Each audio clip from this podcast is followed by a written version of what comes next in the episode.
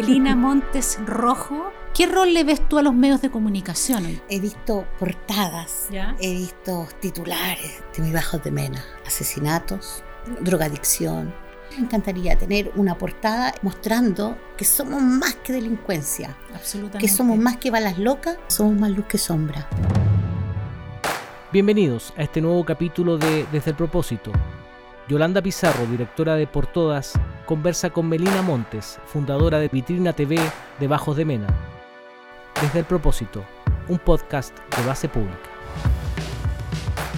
Bienvenida Melina Montes Rojo a esta entrevista, a esta conversación, a este encuentro entre dos amigas. Yoli, Desde el propósito. Encantada, gracias por la invitación y de verte otra vez. Es tan difícil ahora juntarse con la gente. Nos hemos visto poco en este último tiempo. Oye, ¿quién es Melina Montes Rojo? Melina Montes Rojo. Mira, es tan difícil hablar de, de uno, ¿no es cierto que cuesta? Sí, cuesta como sacárselo de encima. Pero a ver, Melina, eh, una vecina de Bajos de Mena. eh, voy a hablar como que la tengo al frente. Ah, ya, ya, ya, ok. Una vecina de Bajos de Mena que, que ayuda, que se inspira desde el mismo dolor. Porque Melina ve reflej- reflejado su historia en distintas historias que va viendo y eso intenta de ir, no, a lo mejor no puede mejorarlo, pero sí ir cooperando, estar presente.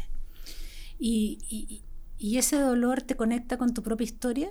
Claro que sí, o sea, ver a una madre que está con sus hijos, que no tiene los recursos eh, para alimentarlos, no tiene la contención, porque eso causa pena, eso causa angustia, no, no poder darle a los hijos lo que uno quiere.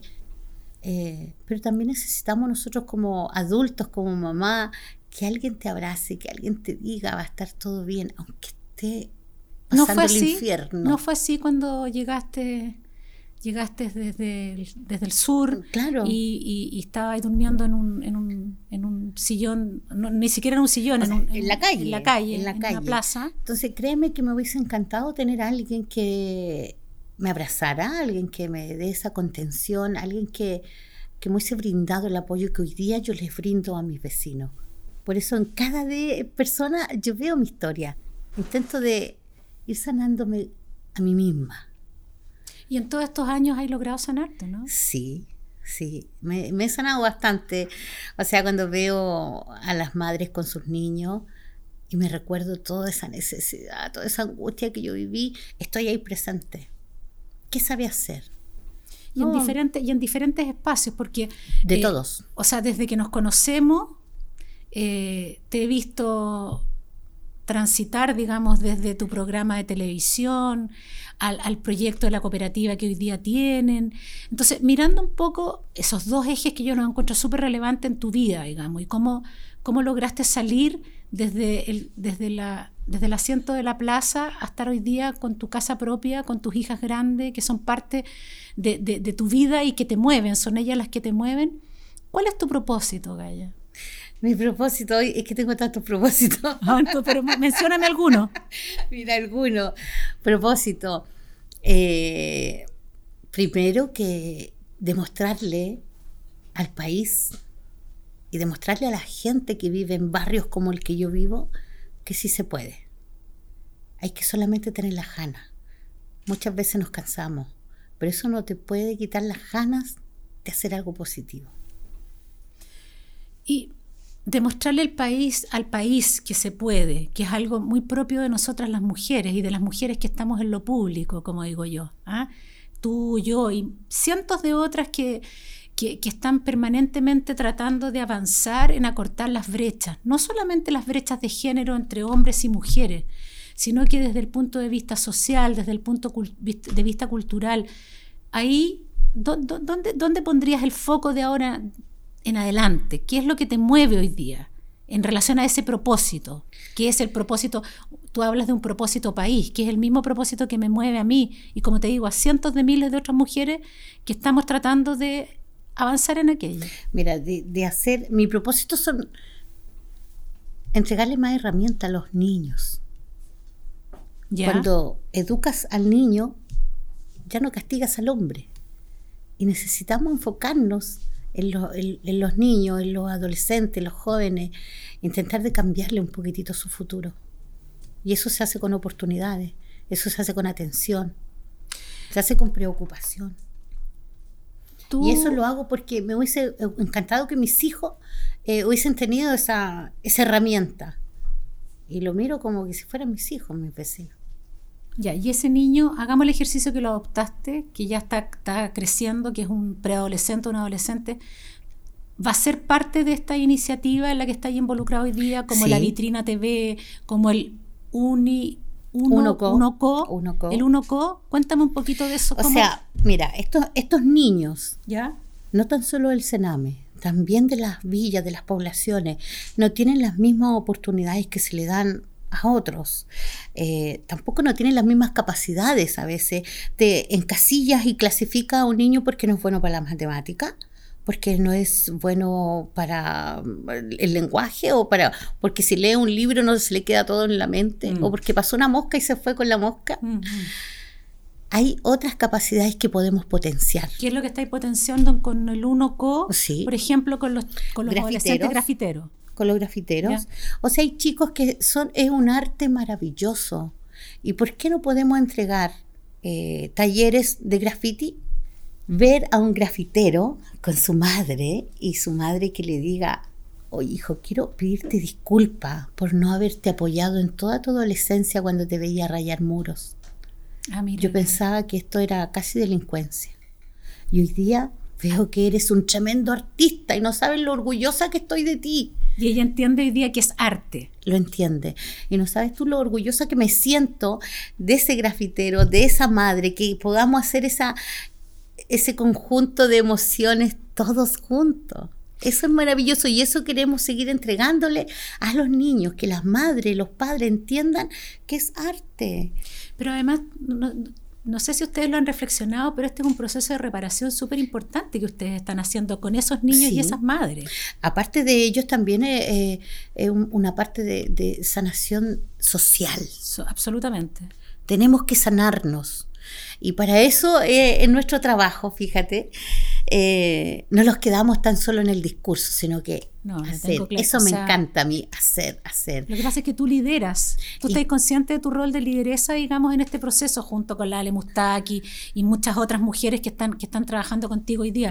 Pero, ¿cómo, ¿cómo proyectas hoy día ese trabajo pensando particularmente en lo que yo te decía, estas madres de estos niños que pueden ser también parte de este proyecto y que están hoy día tejiendo y que en algún minuto van a estar en una gran tienda mostrando sus productos. Mira, hoy día tenemos a, una madre que siempre le enseñó a su hija a tejer.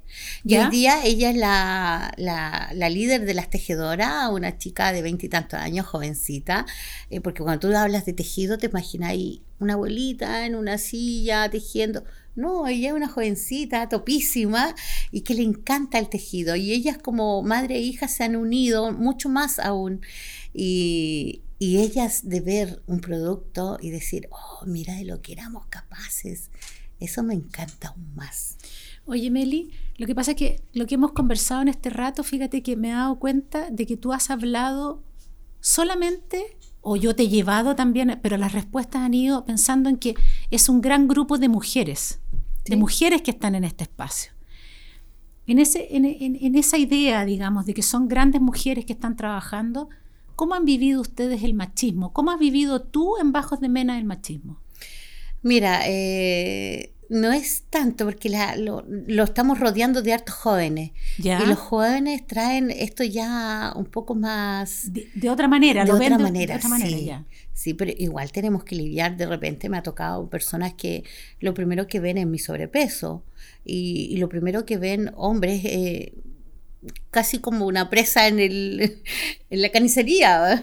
Eso es machismo. Sí, sí por supuesto. Pero, ¿y, qué otro ejemplo hay del día a día tuyo? Porque, a ver, o sea, yo lo voy a mirar desde, no, solo desde el afecto y, el valor que veo en ti. Tú eres una mujer guapa, inteligente, atractiva en términos de discurso. ¿Cómo lo ven los hombres? ¿No te ven como una competencia haya los líderes de Bajos de Mena? No, ¿No? No, he tenido, al menos, en todo lo que no- nos movemos, no tenemos esos, esos problemas. Al menos yo no lo he tenido. Todo lo contrario, la gente me estima mucho o me lo hace entender, aunque tengan otra opinión, me demuestra eso. Han sido muy respetuosos, no, no tengo competencia con nadie, yo no compito con nadie, yo solamente trabajo. Y con las personas que me he encontrado también están en la misma para que yo. Oye, así como, como palabras así que se me vienen, si yo te digo pobreza, ¿qué significa para ti? Pobreza, mira. Pobreza eh, es, bueno, si tú me hablas de- del- del humano, pobreza es no, no mirar alrededor que tienes, hay personas que te necesitan. Mm. Encuentro que esa es la pobreza más grande que podemos tener. Cuando tú hablas de pobreza, uno siempre lo asocia al dinero. No, yo encuentro que el egoísmo, eso te, te mata más, mezclándolo además con pobreza. Mm. Es que yo en la vida me encontraba con gente tan rica, tan rica, que lo único que les falta es el dinero. Ya, Y con gente tan pobre, que es muy rica. que lo único que les sobra es el dinero. Y en ese, y en ese, en ese mismo juego como de, de- de- de la conversación, dignidad. Si yo te digo dignidad, ¿qué significa para ti? A propósito de tu historia, de todo lo que has vivido, de lo que estás viviendo con las mujeres hoy día en Bajos de Mena. Mira, para mí dignidad es el trato. El trato. Cuando tú hablas de dignidad, siempre se te viene como eh, organizaciones o Estado o qué sé yo. Para mí dignidad parte desde el señor que maneja la micro y que tiene un maltrato con las personas. Eh, del señor que atiende en un local y tiene un maltrato con los clientes. Desde el vecino que si el vecino le va mejor que al otro, eh, tiene un maltrato con su vecino. Eso es dignidad. Tratarnos bien, independiente de nuestra situación económica, nuestro puesto, eh, es tratarnos bien. Tú a las personas le colocas un apellido que es, usted va a ser el encargado de, el gerente de, y de ahí sonaste, de ahí miráis a todos por, por arriba. Eso es dignidad, intentar de mirarnos de par a par, por parejo. Mira, com- comparto, comparto contigo la definición, o sea, cómo, cómo lo estás definiendo. Pero y también para mí dignidad es que nos podamos entender y nos podamos ver de manera igualitaria. Y eso que tú estás diciendo respecto al señor de la micro, que de repente maltrata, también nosotros y nosotras hemos maltratado a esos señores de la micro. Ahí hay, hay un tema que a mí, me- cuando te conocí hace algunos años atrás, eh, me- yo sabía de ti a través de tu, de tu programa de televisión. ¿Qué rol le ves tú a los medios de comunicación hoy día? Ay, no, es que para mí, mira, cuando yo descubrí qué lo que eran las comunicaciones, ¿Ya? eh, entendí que era el cuarto poder. Y créeme, ¿En serio? créeme, créeme que a todo el mundo le dije, voy a cambiar mi bajos de mena con este cuarto poder. Con las comunicaciones lo puedo cambiar todo. Y se me metió aquí, entre ceja y ceja. Y cuando lo se sacaste me- adelante, Cuando se me mete una idea en la cabeza es más fácil sacarme la cabeza que la idea. Así que con las comunicaciones eh, empezamos a mostrar distintos lugares que se fueron mejorando, empezamos a abrir todo este, este mundo, porque para mí era un, un mundo totalmente desconocido y muy difícil. Sí, po. Difícil más bien cuando uno rompe el, eh, el estereotipo de, de mujer de televisión. Absolutamente, po, absolutamente. Tiene que ser joven, regia, flaca, eh, bien no portada. y estamos, todo. dentro, no estamos No, dentro de esos códigos. Estamos nosotros. fuera de eso. Más bien yo. Pero mm, sí tuve muy buena acogida, Acogida. de toda la gente.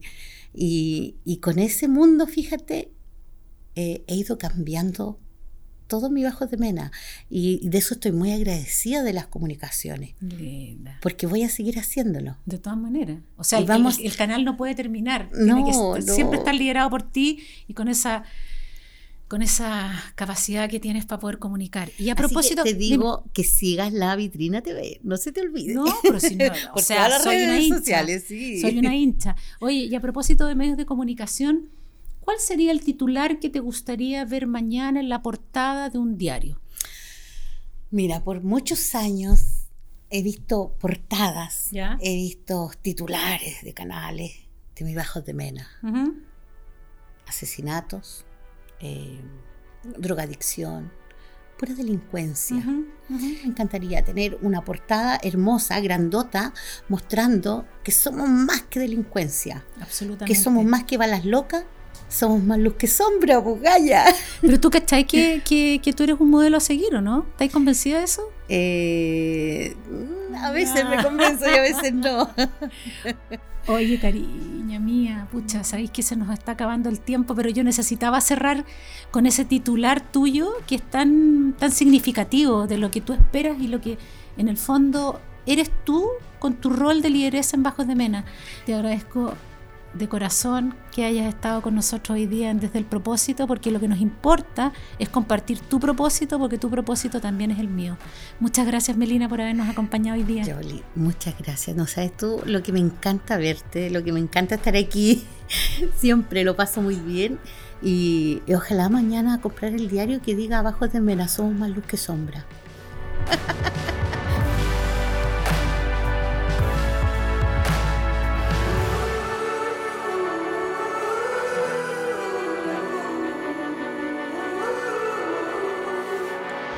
Desde el propósito, un podcast de base pública. Síguenos en nuestras redes sociales y en basepublica.cl.